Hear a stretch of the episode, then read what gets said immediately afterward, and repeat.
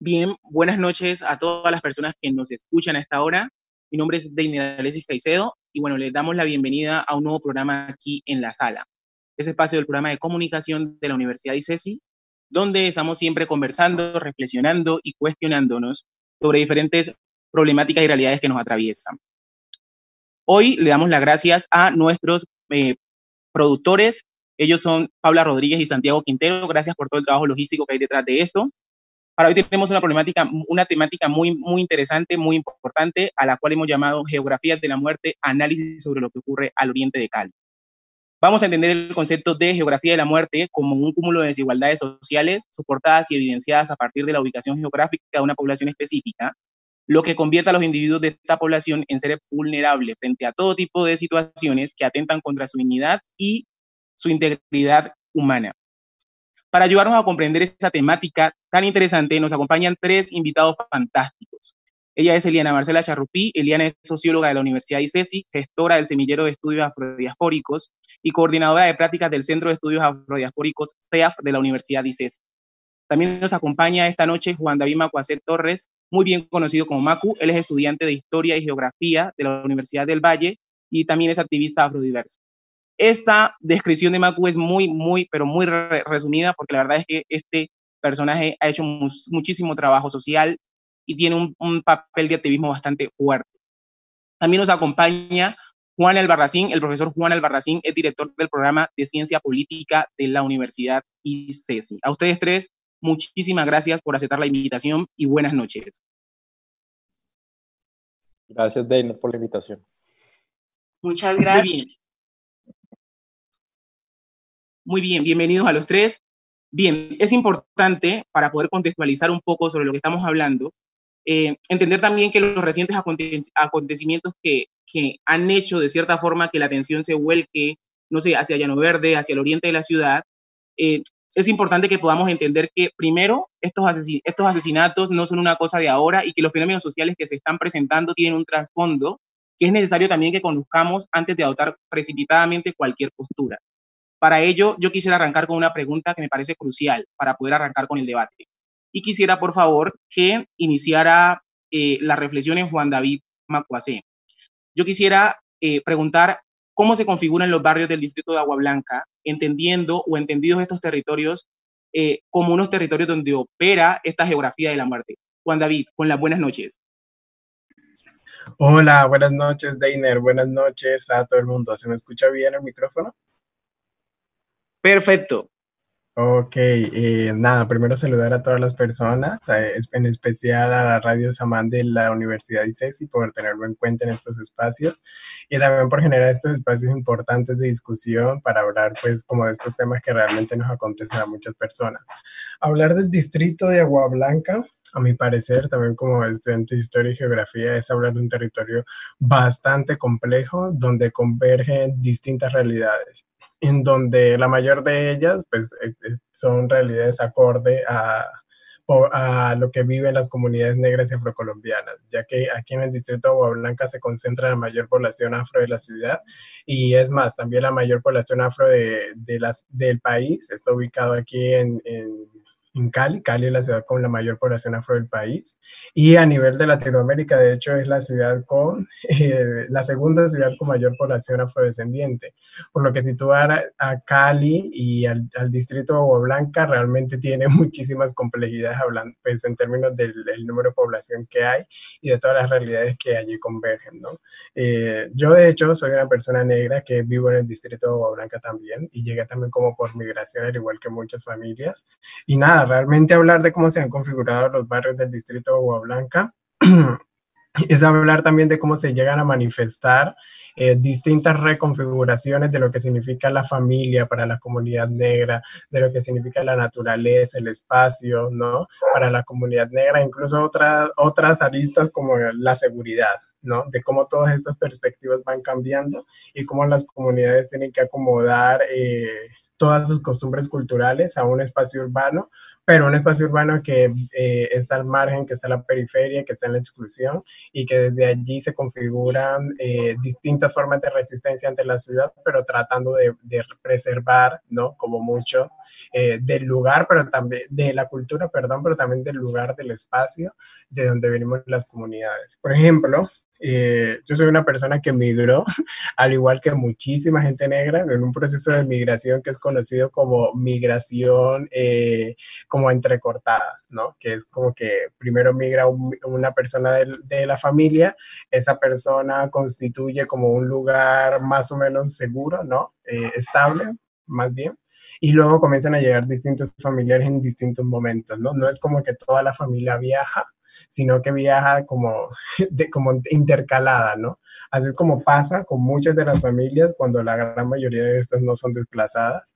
Eh, porque, por ejemplo, yo vengo del municipio de Tumaco, ¿no? Y aunque a nosotros nunca nadie nos desplazó de manera directa, ni soy una víctima, digamos, directa del conflicto armado, eh, pues sí vivía, pues Tumaco sí fue un municipio azotado por el conflicto y siempre vivíamos como con ese miedo de que sucediera algún atentado, que llegara a ocurrir o de que nos llegase a pasar algo.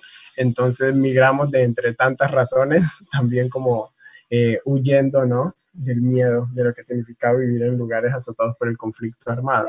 Entonces también el distrito de Agua Blanca hay que pensarnos en, en temas no solamente eh, muy propios de las ciencias sociales como eh, la demografía, cuántas personas hay, cuáles son los equipamientos, las instituciones que actúan allí, sino también desde un tema muy desde lo emocional, ¿no? Desde son personas que eh, tienen algún tipo de trauma, y que además están tratando de adaptarse a un nuevo espacio y adaptarse al nuevo espacio no es entender cómo funciona, no es solamente entender cómo funcionan las instituciones en ese lugar, sino también cómo funciono yo, cómo se configura mi emocionalidad en este lugar, teniendo en cuenta que también ocupamos muchísimas identidades, ¿no? Algunos víctimas, personas negras, mujeres, ¿no?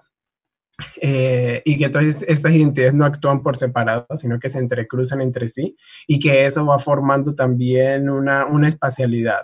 Entonces, eh, por ejemplo, yo llegué a vivir en el barrio Villa del Lago, ¿no? Entonces pasaba como que eh, vivía, por ejemplo, en un lugar y a la vuelta vivía mi abuela. Y a la, la cuadra de atrás vivía una tía y así, o sea, casi tenía como otras cinco eh, partes de mi familia, ¿no? Como otras familias de mi familia, viviendo allí en el mismo barrio. Entonces, eso, eso también es como interesante, porque eso también es muy propio del Pacífico, como que la familia extensa está ubicada como en un mismo lugar y ese tipo de cosas comenzaron a replicarse también acá en el, en el distrito de Agua Blanca. Entonces, realmente hay una serie de incoherencias allí, ¿no? Incoherencias, digamos, como entre comillas, porque se supone que son personas que están en un nuevo espacio, ¿no? Y que por ende el nuevo espacio urbano y todas las dinámicas urbanas deberían también cambiar las costumbres culturales, pero eso con la comunidad negra no ha pasado. Antes se ha ido resignificando, han sabido resignificar los espacios, ¿no? Por ejemplo, en la ciudad Córdoba y el barrio Morichal son muy conocidos en la época de Petronio, porque es allí donde se llevan a hacer los, los arrullos, porque vive mucha gente negra ¿no? Y eso es una forma también de resignificar y de tomarse la ciudad de, distintos, de distintas formas, ya sea desde el espacio físico como tal, pero también la emocionalidad que expresamos allí, cómo resistimos desde, las distintas manifestaciones, ya sean artísticas o no, en, en el nuevo espacio urbano. Entonces, para mí es un tema realmente muy complejo, creo que tendría muchísima tela por cortar para hacer como, digamos, un análisis más como de la geografía de la cotidianidad en este lugar, pero eh, también hay hay que recordar de que hay un montón de imaginarios y estereotipos que son atravesados por las personas víctimas del conflicto armado y las personas negras, en el que son vistas como personas potencialmente peligrosas. Por tanto, también temas de violencia eh, se presentan en este lugar. Eh, hay un imaginario en el que ciertos tipos de muertes a ciertos tipos de cuerpos que ocurran en este lugar deben ser justificadas y toleradas porque hemos normalizado y naturalizado la idea de que en esos lugares ocupados por esas personas eh, es normal la violencia, ¿no? Entonces no es una violencia que nos duela ni nada. Pero bueno, creo que lo voy a dejar ahí. creo que me hablé mucho, pero eh, quería manifestar también como eso, de que todas estas complejidades atraviesan desde un tema de la violencia, que es latente y es bastante visible y también en parte por lo que nos llama hoy, pero que también hay un tema muy fuerte de resignificación y de emocionalidad y que las personas negras también tenemos ese tipo de agencia sobre los espacios que ocupamos. Muchas gracias.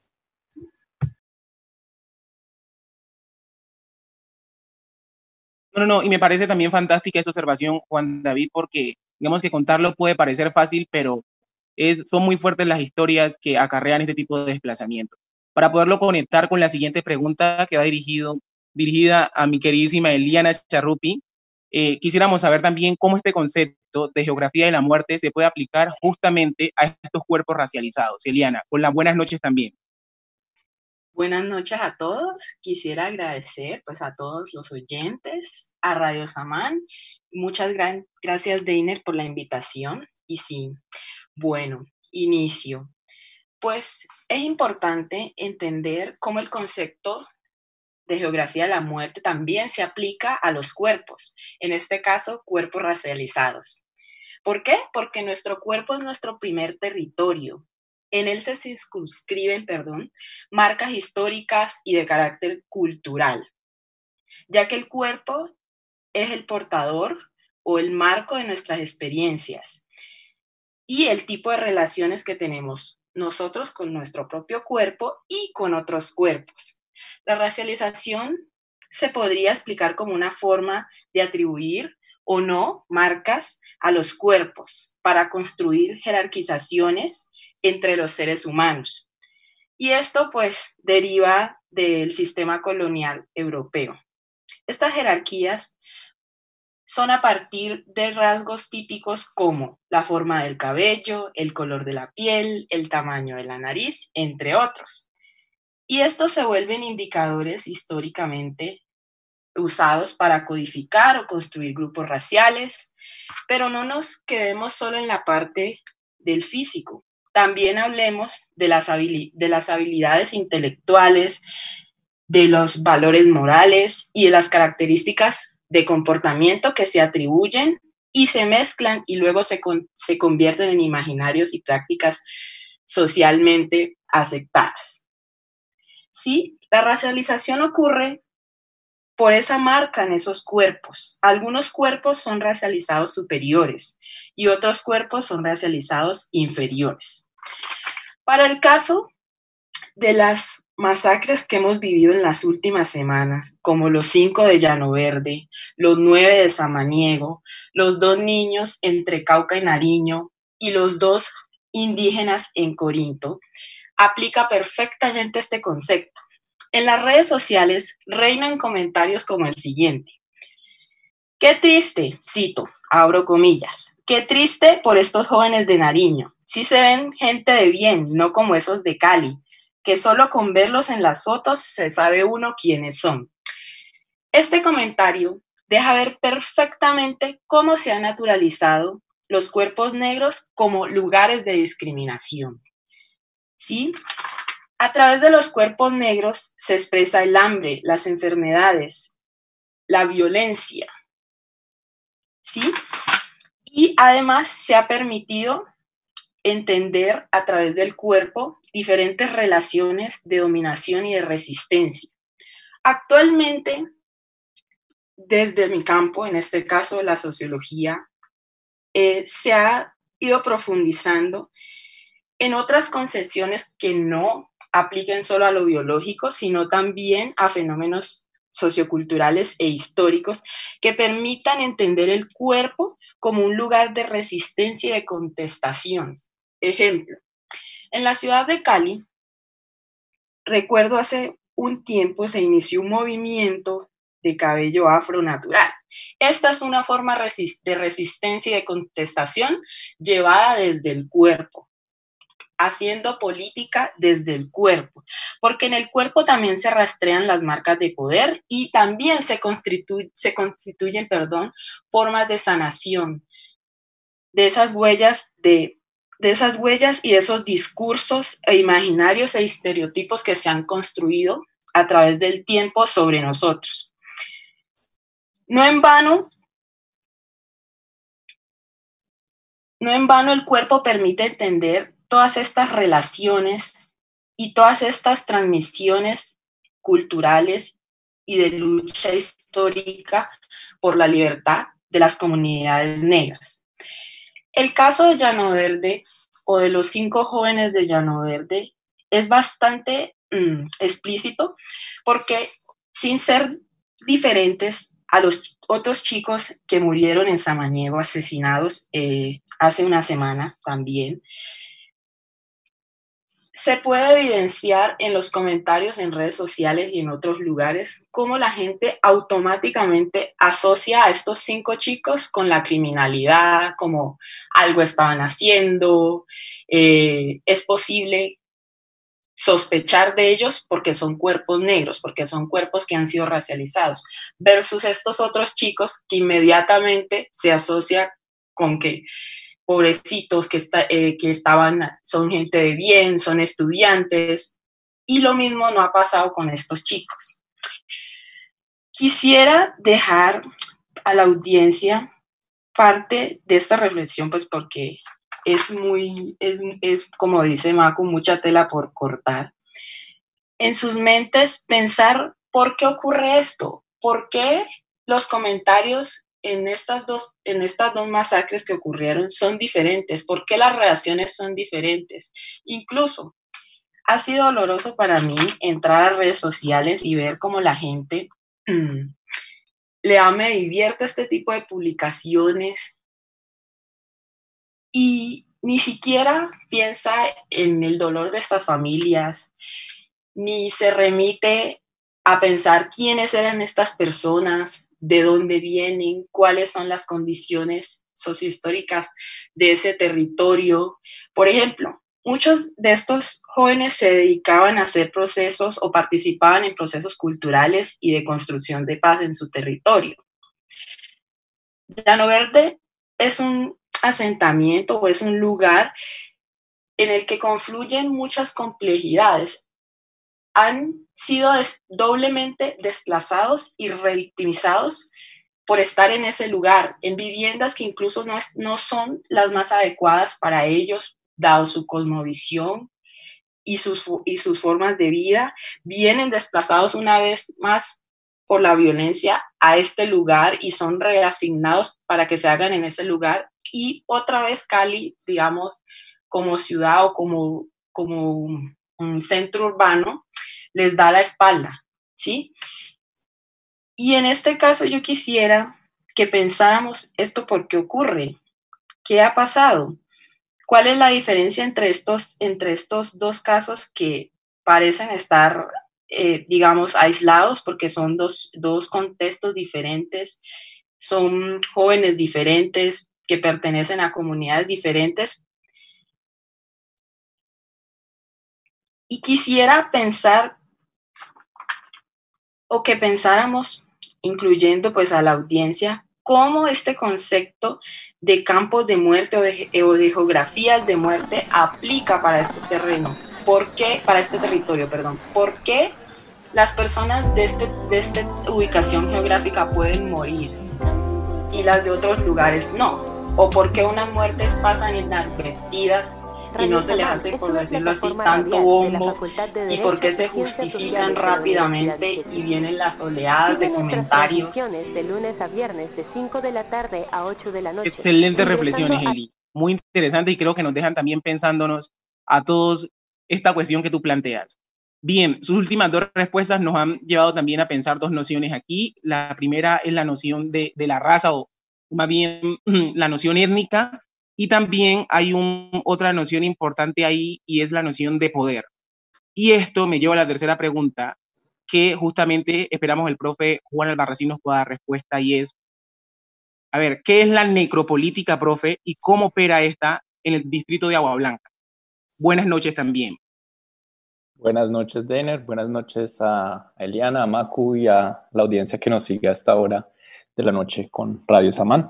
Eh, Muchas, muchas gracias nuevamente por esta invitación y poder participar de esta discusión tan importante, eh, sobre todo en el momento que estamos en la ciudad y pues, en, el, en, el, país.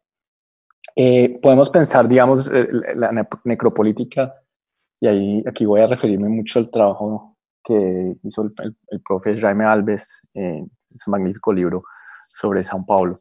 Eh, a pensarlo como un régimen de dominación, o sea, como una forma de ejercer poder, pero esa forma de ejercer poder está atada a, en, cierta medida a formas más grandes de, eh, de, estructuras, fuertes estructuras sociales y muy asociadas a la forma de producción.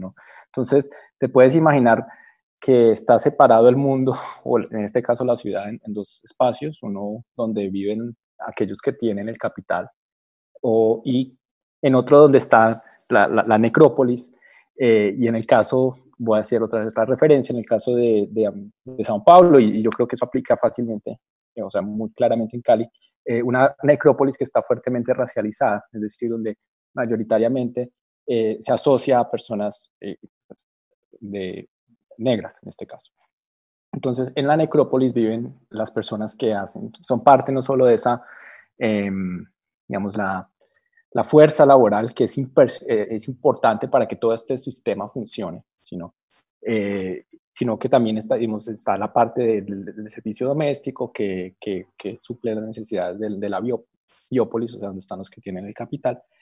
Eh, pero también, digamos, todos estos cuerpos importantes para que todo este sistema funcione. Entonces, esta forma de dominación, digamos, se refleja tanto de esta división espacial que vemos, o sea, en muchas ciudades latinoamericanas y en Cali esto es, claro y creo que eso nos lleva a la discusión que estamos teniendo hoy sobre la geografía de la violencia. Y si vemos esto de una forma más, eh, o sea, que, esto tiene consecuencias muy claras para eh, la forma como se ejerce la violencia en, en la ciudad.